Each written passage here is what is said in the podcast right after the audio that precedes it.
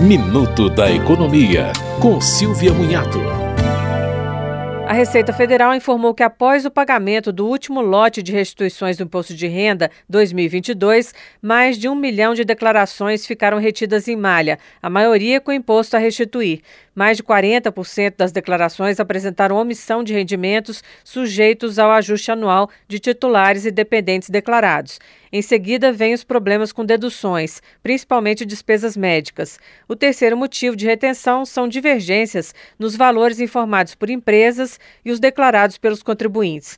Vale então consultar o processamento da declaração na plataforma ECAC. Se identificar alguma pendência, o contribuinte pode fazer uma declaração retificadora para evitar uma notificação da Receita. Você ouviu Minuto da Economia, com Silvia Munhato.